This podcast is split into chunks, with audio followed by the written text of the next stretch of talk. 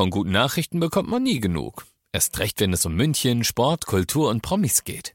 Lesen Sie selbst gute Nachrichten. Heute in der Abendzeitung und auf abendzeitung.de. Abendzeitung. Die ist gut.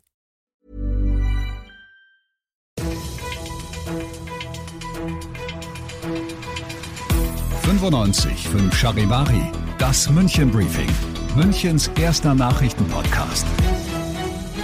Mit Alexander Eisenreich und diesen Themen. Das Tal in München soll schon im nächsten Jahr zur Fußgängerzone werden und das Naturbad Maria Einsiedel kann morgen wieder öffnen. Herzlich willkommen zu einer neuen Ausgabe. Dieser Nachrichtenpodcast informiert dich täglich über alles, was du aus München wissen musst. Jeden Tag gibt's zum Feierabend in fünf Minuten alles Wichtige aus unserer Stadt, jederzeit als Podcast und jetzt um 17 und um 18 Uhr im Radio. Auch heute diskutiert München noch über die Aufregermeldung von gestern. Der Bau der zweiten S-Bahn-Stammstrecke wird sich bis Ende der 2030er Jahre verzögern. Diese Ankündigung hat heute für eine erste Auswirkung gesorgt. Die grün-rote Rathausregierung will das Tal schon im nächsten Jahr und damit deutlich früher als geplant umgestalten. Eigentlich wollte die Stadt noch warten, bis keine Laster mehr zur Stammstreckenbaustelle am Marienhof fahren müssen. Das hat uns heute die Münchner SPD-Chefin Anne Hübner gesagt. Der Umbau wurde vorverlegt, weil wir einfach nicht bis Ende der 30er Jahre warten können, bis die Stammstrecke hoffentlich fertig ist und wir jetzt mehr Aufenthaltsqualität in unserer Münchner Innenstadt schaffen wollen. Und dafür müssen künftig die Autos raus aus dem Tal. Also genau geplant ist, dass das Tal zur Fußgängerzone wird, äh, dass dort einfach äh, Brunnen entstehen, Sitzgelegenheiten, vielleicht auch ein Spielplatz und auch die Westenrieder Straße soll autofrei werden.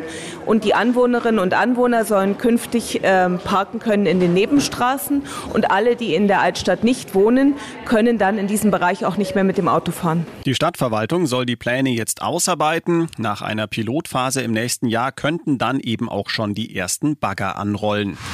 Das Münchner Naturbad Maria Einsiedel kann am Wochenende wieder öffnen. Das haben die Stadtwerke mitgeteilt. Gestern hatte ein Defekt am Wehr für eine Überflutung der Liegewiesen gesorgt.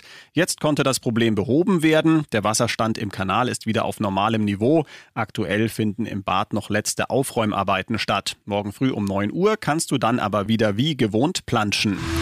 Du bist mittendrin im München Briefing, Münchens ersten Nachrichtenpodcast. Nach den München-Meldungen jetzt noch der Blick auf die wichtigsten Themen aus Deutschland und der Welt. Nach dem tödlichen Zugunglück von Garmisch verdichten sich die Hinweise, dass Vorschäden an Betonschwellen eine Rolle gespielt haben könnten. Das geht aus einer Untersuchung des Bundestags hervor. Charivari München-Reporter Oliver Luxemburger. In dem Papier des Verkehrsausschusses zur Unglücksursache ist von einer Schienenverschiebung die Rede. Diese habe möglicherweise dazu geführt, dass der Zug aus den Schienen gesprungen ist. Die Deutsche Bahn äußerte sich dazu bisher nicht. Auch die Polizeiermittler der Sonderkommission Zug nahmen noch keine Stellung. Stellung. Am 3. Juni war ein Regionalzug von Garmisch-Partenkirchen nach München entgleist. Vier Frauen und ein 13-Jähriger starben, fast 70 Menschen wurden verletzt, 16 davon schwer. In Berlin ist heute ein Gutachten über die Wirksamkeit der bisherigen Corona-Maßnahmen vorgestellt worden. Das Expertengremium hat dabei eine gemischte Bilanz gezogen. Aus Berlin Charivari-Reporter David Riemer. Lockdown, Masken, 2G, 3G. Während der Corona-Pandemie hat die Politik etliche Maßnahmen eingeführt, um die Zahlen nach unten zu drücken. Deshalb können die Experten aber kaum sagen, welche von ihnen wie sinnvoll war, so der Bonner Virologe Streeck hier in Berlin. Er sitzt mit in der Expertenrunde. Das Gremium will deshalb auch keine Tabelle Tabelle vorlegen, was richtig und was falsch ist. Lockdowns allerdings, also das Schließen fast aller Restaurants und Geschäfte, war zu Beginn der Pandemie sinnvoll, um eine Verbreitung des Virus zu reduzieren. Je länger ein Lockdown dauert, desto geringer sind aber die Effekte, sagte Streeck. Und passend zum Feel Good Friday bei 95.5 Charivari noch eine positive Nachricht zum Schluss. Beim Tennisturnier in Wimbledon hat die deutsche Jule Niemeyer heute ihren größten Karriereerfolg geschafft. Durch ihren Dreisatzsieg gegen die Ukrainerin Lesja Zurenko steht sie jetzt im Achtelfinale. Ich bin Alexander Eisenreich, bin selbst großer Tennisfan und wünsche euch ein sommerliches Wochenende.